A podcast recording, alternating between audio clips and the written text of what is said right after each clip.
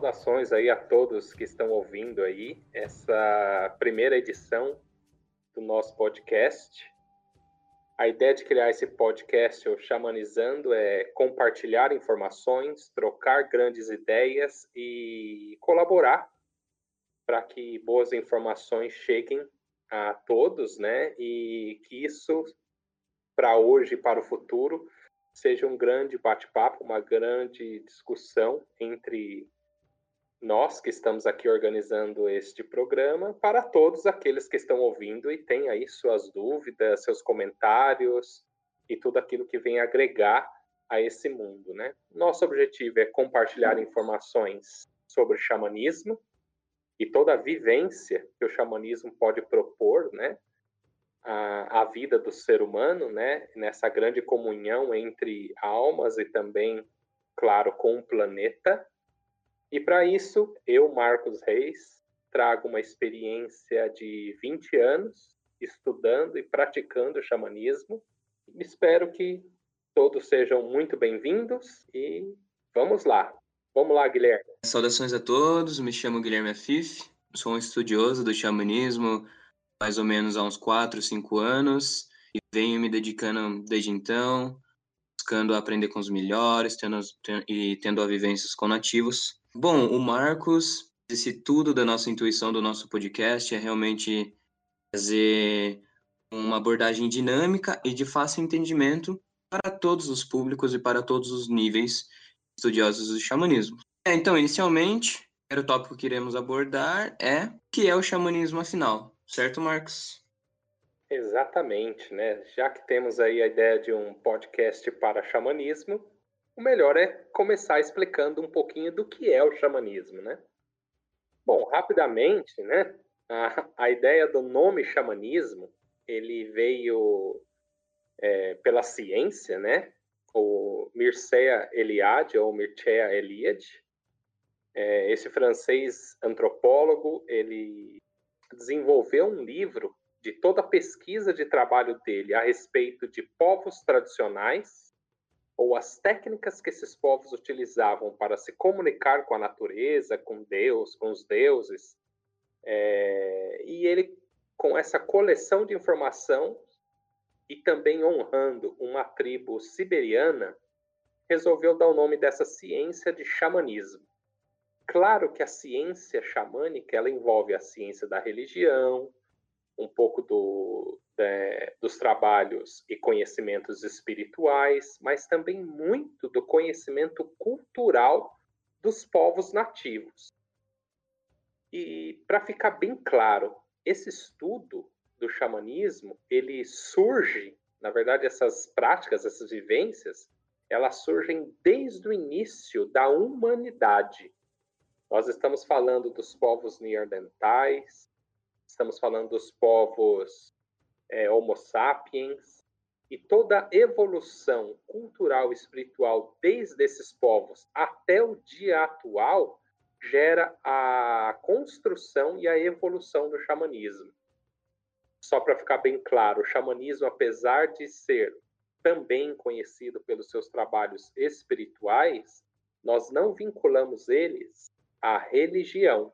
Só para ficar bem claro essa informação porque mesmo sendo uma ciência, uma ciência religiosa, uma ciência espiritual, ele não necessariamente está vinculado a uma religião, ele pode estar vinculado a muitas religiões. Todas aquelas que muitas mesmo, todas aquelas que praticam a comunhão com a natureza, todas aquelas que partem da sabedoria ancestral é, sendo desenvolvida até a sabedoria atual, porque o xamanismo ele está em constante evolução assim como o planeta e assim como os seres humanos. Eu estou sendo mais simplista, digamos assim, é, em falar do xamanismo, para a gente fugir um pouco de termos técnicos e tentar sentir mesmo a importância disso. É aquilo mesmo que você trouxe, né? O xamanismo não é uma religião. Mas, todavia, tudo que nós fazemos no xamanismo é religioso. Isso que as pessoas se confundem bastante seriedade, é a entrega e, e a comunhão e a conexão que se cria através das práticas. Assim, E como você mesmo disse, né, ele está relacionado, linkado com algumas religiões, que não faz parte de nenhuma. É...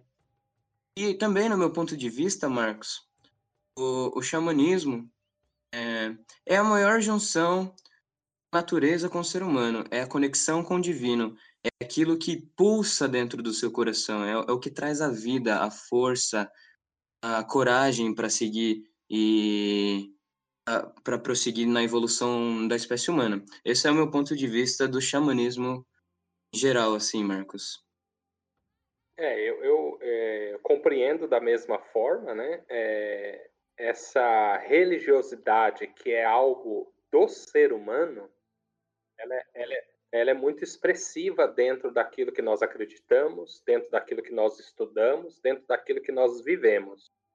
A paisagem sagrada que está lá fora, que são as nossas florestas, os nossos rios, os mares, também o nosso meio urbano, que é onde a maioria de nós vive hoje, é, as construções, as ruas e tudo aquilo que compõe o organismo o planeta Terra, tudo isso está intimamente ligado à nossa conexão é, do nosso consciente, do nosso inconsciente, junto com essa vibração energética da, da natureza. Então, toda essa comunhão forma o que é o xamanismo. E eu acho que essa é uma das grandes importâncias que o xamanismo traz para a vida do ser humano hoje em dia. E não é pouca coisa, nós temos os maiores cientistas e religiosos do mundo falando desse termo, falando dessas práticas, porque ainda mais hoje, onde os desafios do ser humano estão cada vez maiores, essa conexão ancestral com aquilo que é o nosso planeta, a nossa Terra, que é a nossa morada, né, é, tem sido fundamental e tenho certeza que ainda é a chave para que nós possamos estar melhor e deixarmos, claro, um legado ainda é, melhor para os nossos filhos, para os nossos netos, mas também podendo viver dias melhores, de mais clareza, de mais conexão. Uma simplicidade que de tão profunda é, gera a cura, como é falada dentro do xamanismo, né? essa cura é, da alma, né? Sim. E, e, o, xamanismo também trabalha muito através, através dos arquétipos, né, Marcos? E como um terapeuta junguiano, pode abordar bastante esse tema, porque as pessoas não conseguem compreender que no xamanismo nós, nós utilizamos diversos instrumentos de poder, certo? Só que dentro desses instrumentos de poder, através deles, temos arquétipos, nós temos simbolismos. Isso que faz a simplicidade ser, ser bonita. Porque através de algo tão simples, por exemplo, um cachimbo, nós temos a representatividade de do sagrado feminino, do sagrado masculino. Como diz a lenda dos tupis guaranis, né? Tem um mito muito bonito deles, fala do simbolismo do maracá. Tupã estava no alto lá e ele resolveu experienciar a Terra. E a Terra de muito longe as coisas assim, mas nunca tinha chegado perto. Ele resolveu experienciar a Terra. Então ele fala para todo mundo, para os outros deuses do, do, do panteão tupi-guarani, bom, eu vou lá descer para experienciar e para ver o que eu consigo aprender. Porque aqui onde nós estamos eu já sei praticamente tudo. Então o Tupã desce, Inicialmente ele resolve aprender com, né, com os abuelitos, com os abuelitas, né, que seriam os cristais, as rochas, os seres que já estavam na Terra há muito tempo. Ele vai e se transforma, né, numa rocha, num cristal, e ele sente, sente energia, sente empoderado, sente um conhecimento, sabedoria, né, os abuelitos. Ele se transmuta novamente e fala, bom, já aprendi aqui. E ele segue, ele vai andando, ele vai andando, até chegar num devido momento que ele avista uma floresta muito grande, assim, com árvores gigantescas.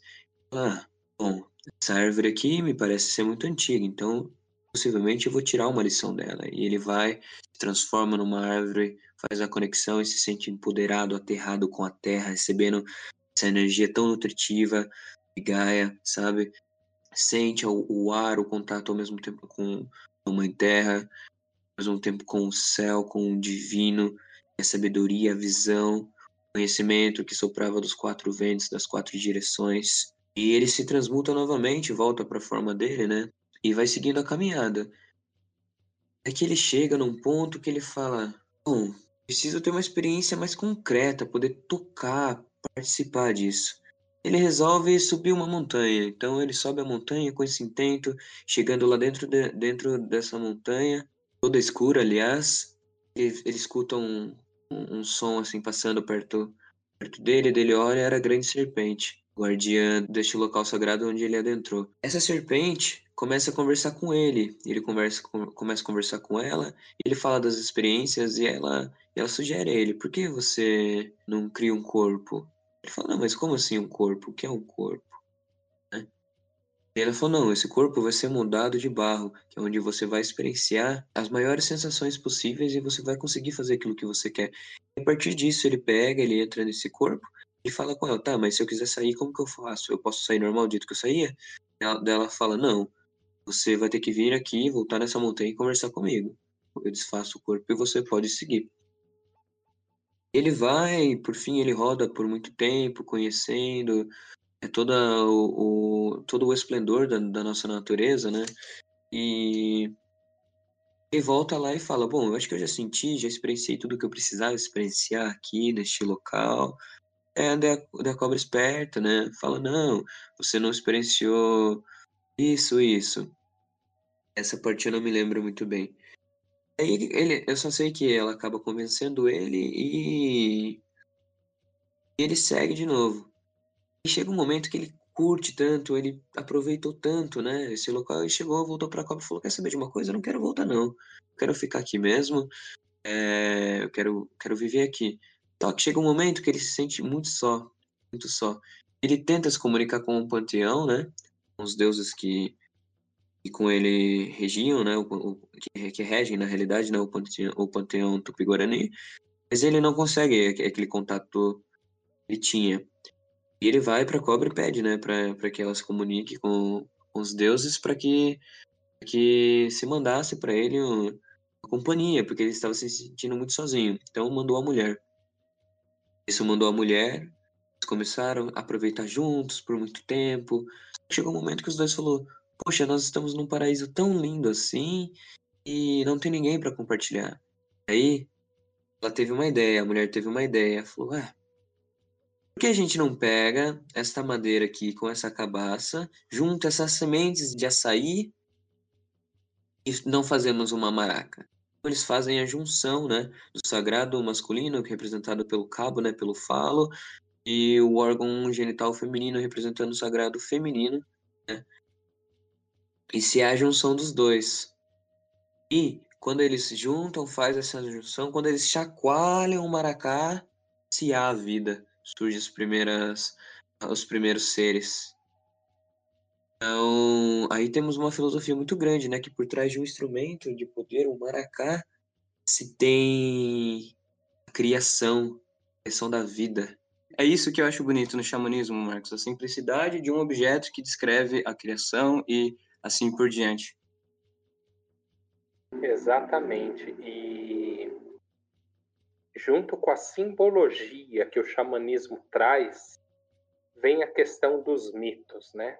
Imagina que nós estamos falando de centenas de milhares de povos no mundo inteiro que possuem seus mitos, sejam os mitos de criação, os mitos dos seus heróis, os mitos dos seus deuses, ou de Deus, né? Como também temos culturas é, que enxerga e, e sente essa essa força divina como única, como universal, e outros povos, claro, que têm essa visão é, politeístas, né, de vários deuses, vários heróis. Temos aí grandes exemplos, como a cultura celta, como a cultura grega, como a cultura romana, é, a cultura hindu e tantas outras, né?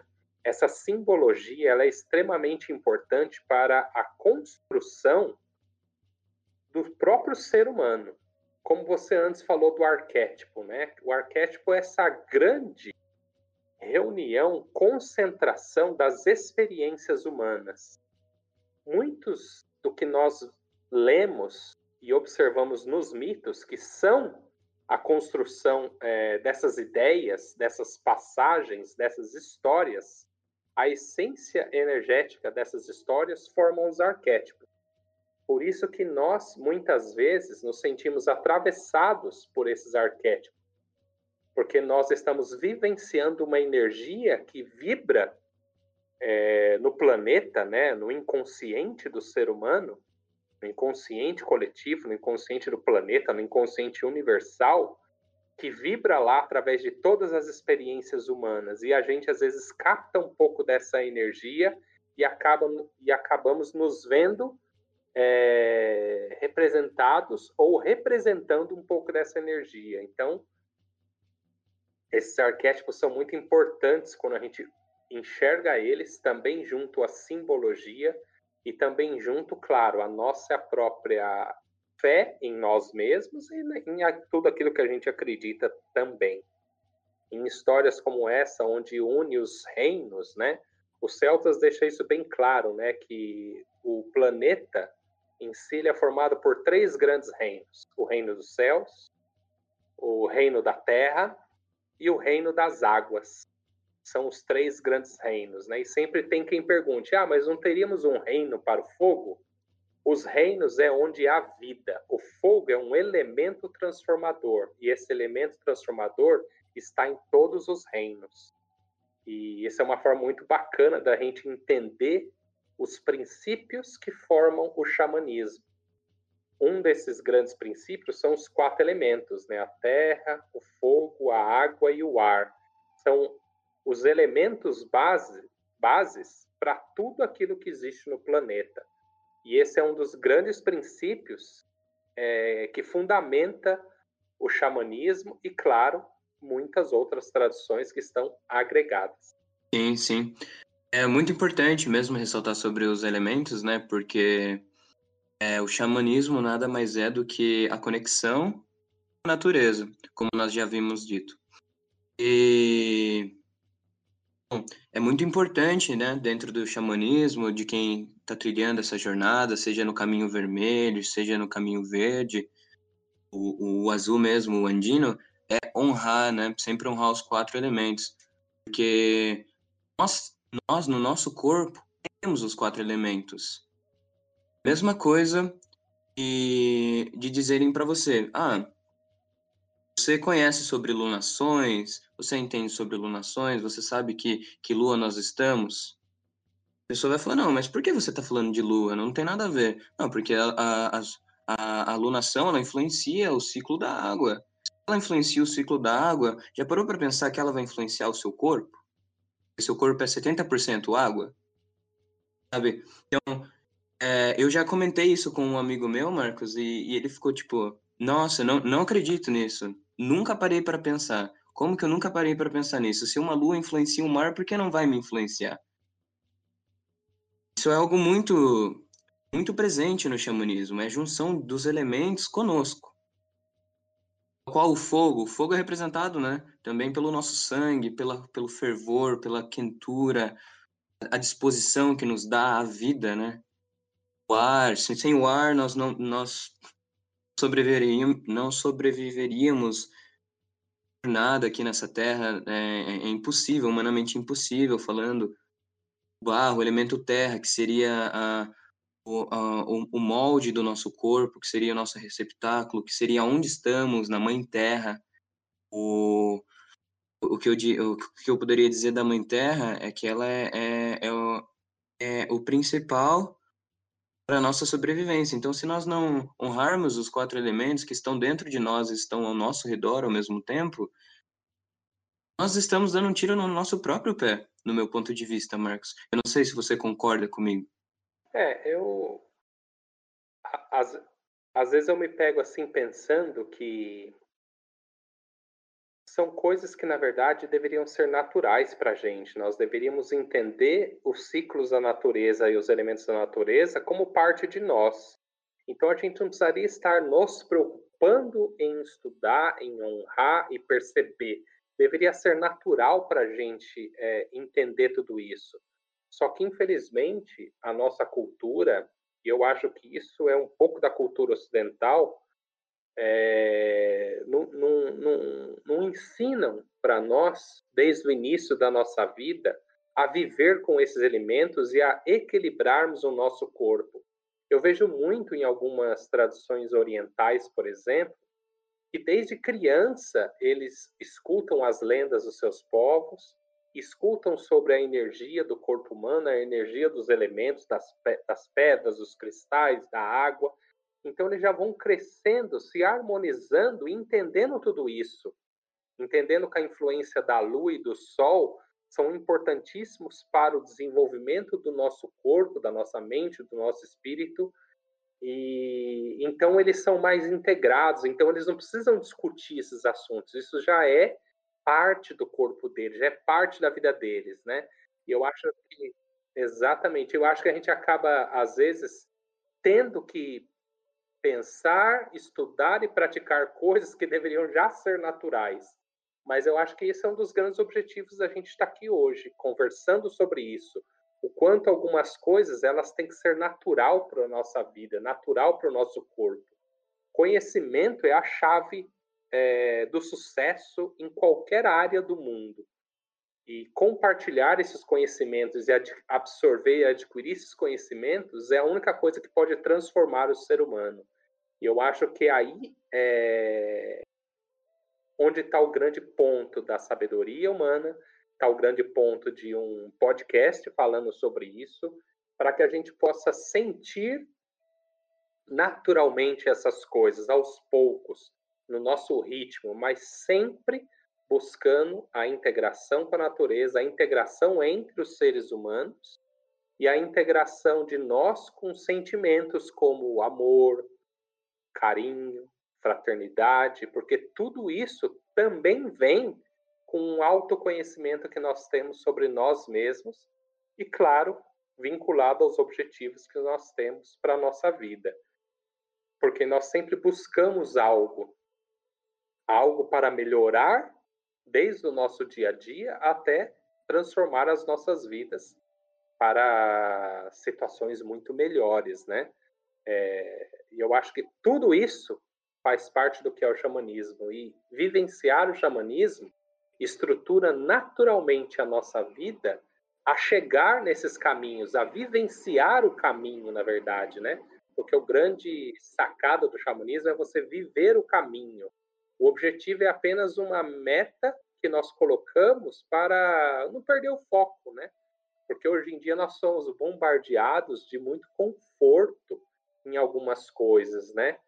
A gente às vezes fica na internet e transforma aquele momento num ralo de tempo. Às vezes a gente fica horas em frente a uma televisão que vira outro ralo de tempo. E às vezes a gente não. Esse tempo a gente poderia estar dedicando a nós mesmos com coisas que é, nos ajude a ser pessoas melhores. Não é ser a melhor, ser o grande, o destaque, mas sermos pessoas melhores, porque Quanto mais a gente conhece a si mesmo, mais a gente se integra com as coisas é, interessantes do mundo. E isso, por si só, já traz todos os benefícios que pode trazer à nossa vida. E tem sempre uma sabedoria dos celtas que sempre. É, eu lembro dela diariamente, que é cure a si mesmo, porque curando a si mesmo, você ajuda a curar a comunidade uma comunidade curada ajuda a curar o planeta. E um planeta curado é um planeta melhor para que eu possa curar mais a mim mesmo. Eu sempre lembro dessa sabedoria diariamente, eu sempre sinto essa sabedoria diariamente. Então, todos os dias, entre meus erros e acertos, eu busco um caminho onde me leve à única verdade, que é a verdade sobre mim mesmo e o respeito que eu tenho para com os outros e para com a natureza. Como eu disse, eu também erro, porque eu acho que tudo isso faz parte de um crescimento e o xamanismo é preparado para trazer informações e respostas. Melhor ainda, é para trazer vivência para que nós sentirmos, para nós sentirmos as respostas. E eu acho que é isso que traz a experiência E é isso para mim que é a transformação. Sim, e isso que você falou representa muito, né? O xamã, o pajé, o curandeiro, né? Curandeiro, o pajé, o xamã nada mais é aquele que já passou por diversos problemas em sua vida e conseguiu superá-las, porque, do meu ponto de vista, eu acho que também no seu, Marcos, o xamanismo é morte e renascimento o tempo todo. Como o Léo Artese falou, né? Se você quer conhecer do, se você quer realmente conhecer o xamanismo, mergulhe dentro, mergulhe dentro do rio que está passando à sua frente. Esse mergulho nada mais é do que um mergulho interno. Como que você vai, por exemplo, é, esperar ser auxiliado por um terapeuta xamânico ou algum homem de conhecimento se ele mesmo não, não passou pela sua reforma íntima? Isso é algo impossível. Então, para mim, o xamanismo é isso mesmo que você falou. Primeiro, a, a, a, reforma é íntima, é de dentro, é você resolver os seus processos familiares, os seus processos pessoais, as suas inseguranças, você se curar, chegar a ser um curador, ser um pajé, um xamã, um mestre de cerimônia e assim por diante. Isso já me dá o gancho, Marcos, do que você realmente falou sobre as práticas xamânicas. Qual é o seu ponto de vista das práticas xamânicas e as influências uh, nessa nossa reforma íntima? Você não pode aprender ou vivenciar ou ganhar conhecimento em cima apenas de uma teoria. Você precisa praticar. É, isso é base para qualquer ciência, isso é base para qualquer espiritualidade é base, inclusive, para qualquer religião. É, estudar, ler, aprender é bom para todo mundo, mas quando você vivencia na prática todo este conhecimento que você estudou, é, isso traz a, o sentir daquilo. Isso vira uma experiência tão profunda que transforma. Então, a prática xamânica, ou na verdade as práticas xamânicas, esse conjunto de técnicas, que eu vou dizer que são quase infinitas, porque são centenas de povos, né? Mas vamos trazer aqui para perto da gente, né? Para os nativos americanos, para os nativos sul-americanos, é, ou até para os nativos aí dos nossos ancestrais, o povo europeu, né? Que muitos de nós têm esse sangue europeu aqui no Brasil também. Então, trazer essas práticas que eles tinham desde tempos remotos, de vivenciar a vida deles, é o que tornou eles quem eles são e é por isso que nós honramos os ancestrais.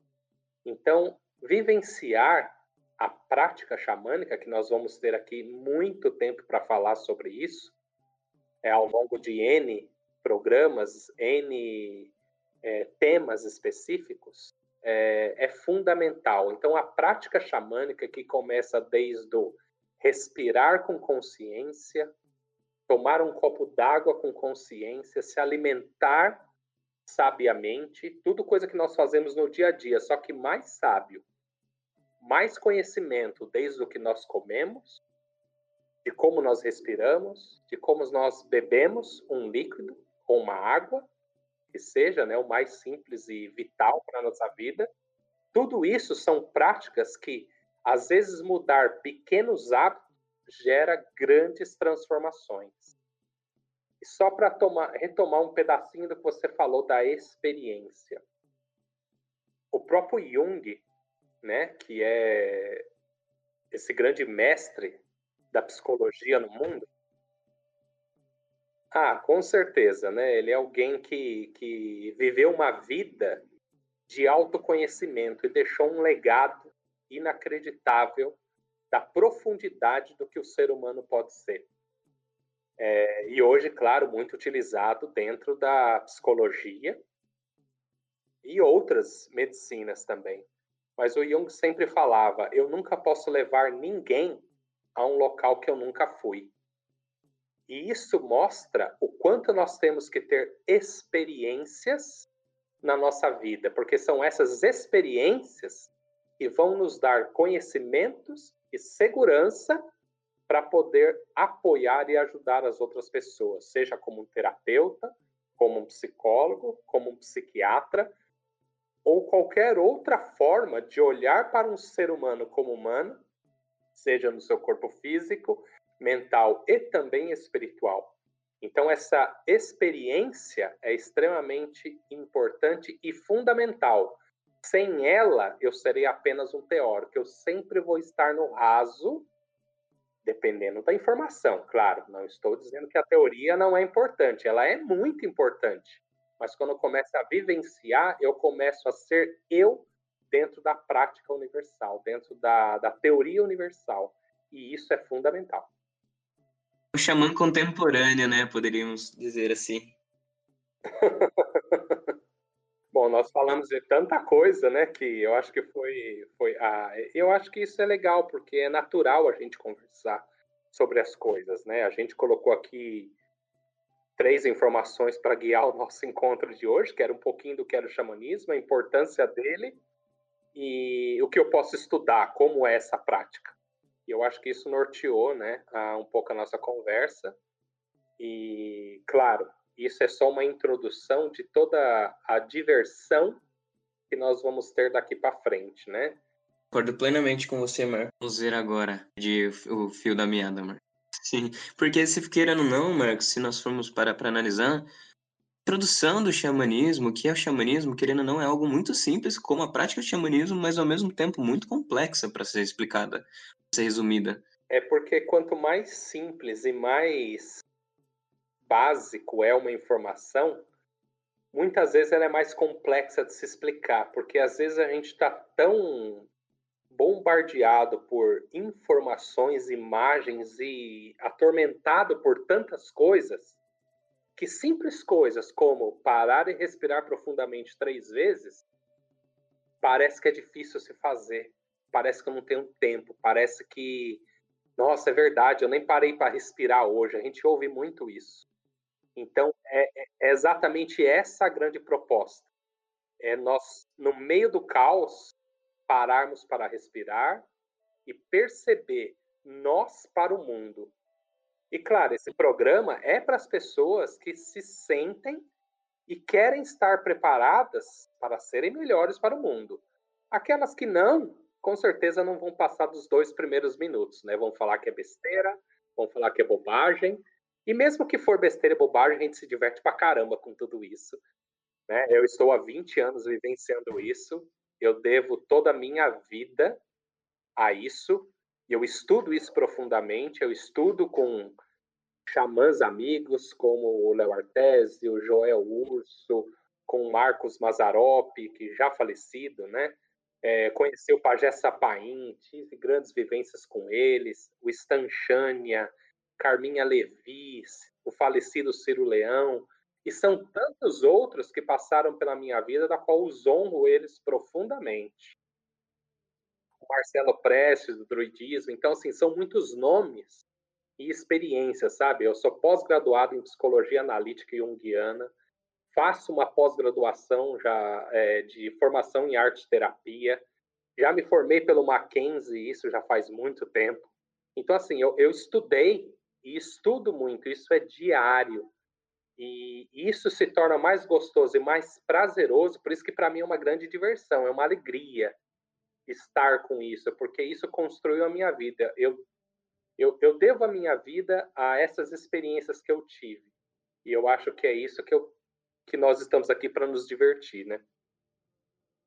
Sim, e isso me lembrou, Marcos, você falando sobre o xamanismo, e isso, o, isso me trouxe à tona é, a simplicidade mesmo, como você havia dito, né?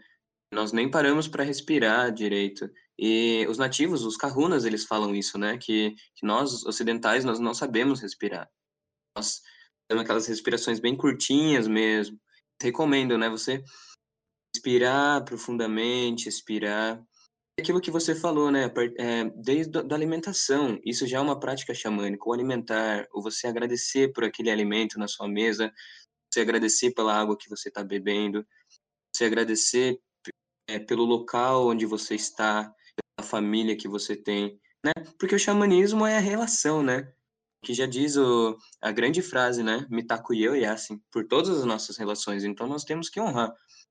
E vai ter gente falando, vai ter gente falando, Marcos, ah, mas meu ex, não tem como honrar meu ex, não tem como ser grato. O meu pai me abandonou, minha mãe usuária de droga. Gente, cada um fez aquilo que podia, né? estava ao alcance da pessoa, né? E querendo ou não, querendo ou não, essas experiências, essa bagagem que você tem da sua vida, mesmo que sejam sofridas, vão te levar a um local. Quando você chegar nesse local, eu tenho certeza que você vai agradecer por ter a mãe que você tem, por ter o pai que você tem e a situação que você se encontra. Exatamente. Eu acho que esses desafios que são colocados na nossa vida é justamente o que a gente tem que superar. As boas coisas e as más coisas. É, são esses as situações, os motivos e pessoas que nós temos que transformar em nós. Porque nós não estamos aqui para culpar os outros pelas nossas decisões. Eu mesmo, com toda a experiência de vida que eu tenho, já tive escolhas maravilhosas na minha vida, ainda bem, que me transformaram, me trouxeram até hoje onde eu estou. E tive outras decisões desastrosas que magoaram a mim e, pior, magoaram quem estava à minha volta. E eu acho que é isso que nós temos que transformar. É, quando a gente fala de um amor no xamanismo, eu acho que isso é uma das coisas mais complexas do ser humano entender. Nós estamos falando de uma sabedoria do amor. Nós não estamos falando do amor entre é, mãe e filho, entre marido e mulher, entre esposa e esposa, marido e marido. É, é, é, um amor que transcende tudo isso. É um amor, como diz a frase que você mesmo falou, por todas as nossas relações. Que as relações é o que realmente determina o nosso ponto de evolução é o que realmente transforma o ser humano, a nossa relação com um todo, com as pessoas, com os animais, com a natureza, com aquilo que a gente bebe, com aquilo que a gente come, com aquilo que a gente pensa. Essas são as relações nossas com a vida.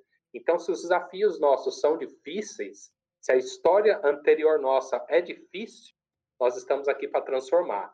O que não pode e o que não é aceito é a gente sempre cometer os mesmos erros, é a gente sempre fazer as mesmas coisas e sempre criar os mesmos padrões de reclamação. Eu sei porque eu já vivenciei tudo isso.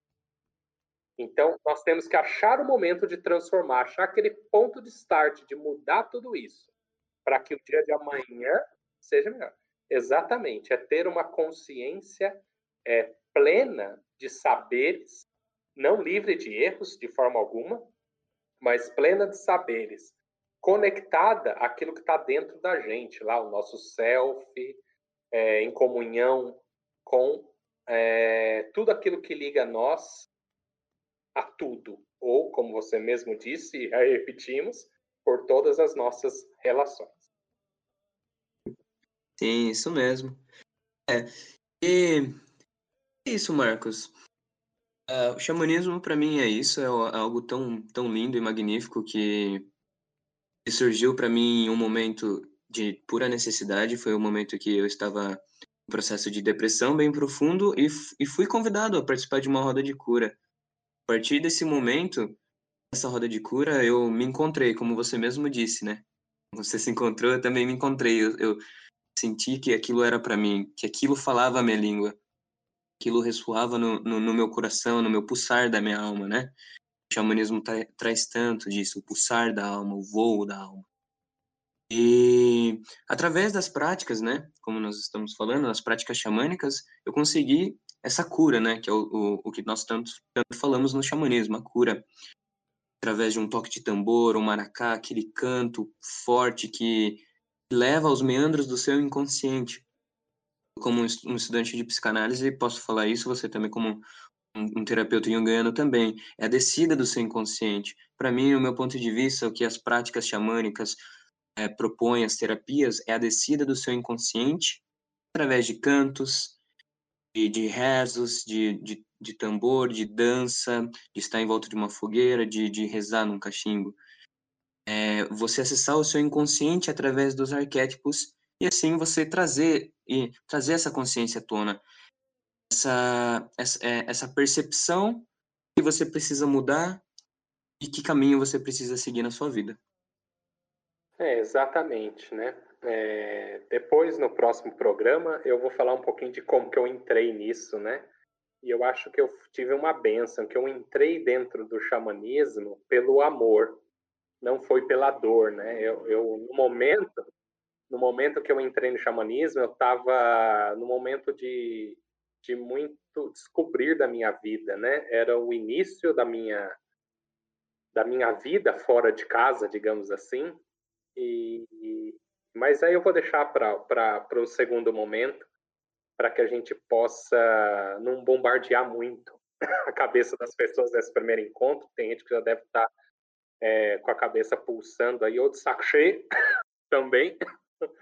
É brincadeira, mas é, só recapitulando um pouquinho do que a gente falou para finalizar né, e deixar já aberto para o nosso próximo encontro. O xamanismo é um conjunto de todas essas técnicas, de todo esse estudo, vivências e práticas desde os povos ancestrais até os dias atuais. O xamanismo é uma força científica, o xamanismo é uma força espiritual, é uma força é, religiosa, é uma força é, de harmonização e de equilíbrio com a natureza. É, então, o xamanismo não tem uma regra, é assim ou é assado. Claro que precisa estar dentro desses princípios. É um princípio de conexão nossa com o meio, né, as nossas relações. O xamanismo ele pode ser considerado, em alguns casos, como uma religião, mas ela seria uma religião dos xamãs. Ela não é uma religião onde você entra, prega dogmas, prega alguma informação e vão todo mundo para casa. Não tem esse intuito, porque é uma experiência vivenciada dia a dia. Então, se o xamanismo fosse uma religião, ela é uma religião dos xamãs. Mas em si, o xamanismo é essa grande união de técnicas, ou como o próprio, o próprio Mircea Eliade fala, são as técnicas arcaicas para o êxtase, para sentir os prazeres que a vida nos oferece desde o mais simples ao mais complexo.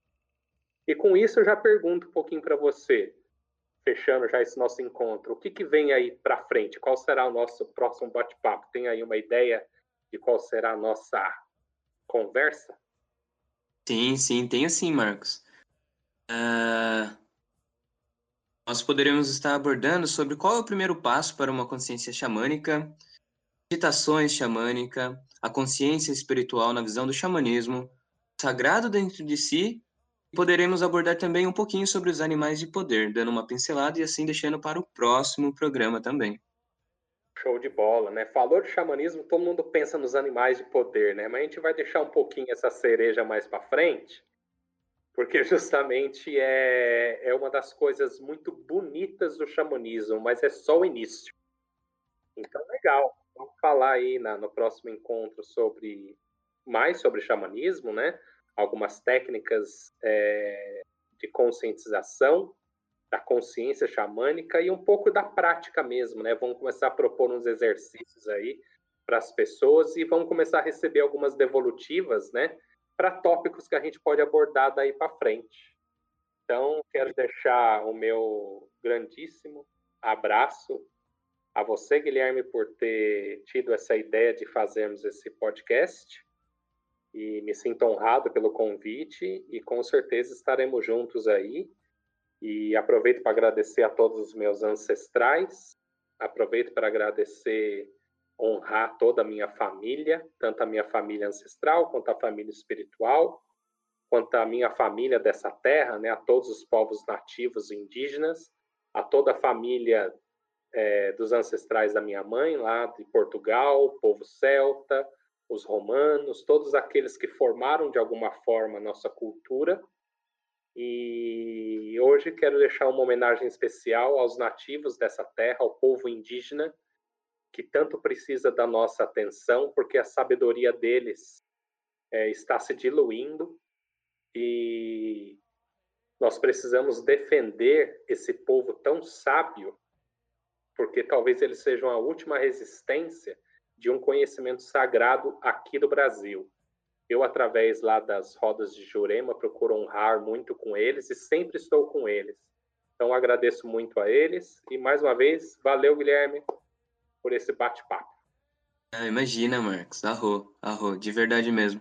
Eu, quando tive a ideia, eu falei, ah, será que ele vai aceitar? Não vai? Mas fiquei muito feliz quando eu dei a proposta, falei para você, você aceitou na hora, de, bom, de bom grado, assim, e que foi algo receptível mesmo que você se interessou, Marcos.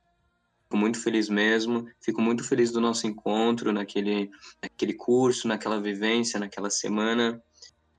Realmente, muito obrigado, Marcos, por estar aqui e por estar me ajudando a fazer isso acontecer, que nós estamos nessa caminhada junto. O propósito é, é apenas um. Bem, Gostaria de honrar todos os homens de conhecimentos que, que passaram pela minha vida, as mulheres também, me proporcionaram até essa minha chegada aqui, até onde estou nesse exato momento, gravando esse podcast para vocês. Só tenho a honrar a todos, a todos os meus ancestrais, a toda a, a, a toda a egrégora que me acompanha, todos os guias. Marcos. É isso, perfeito.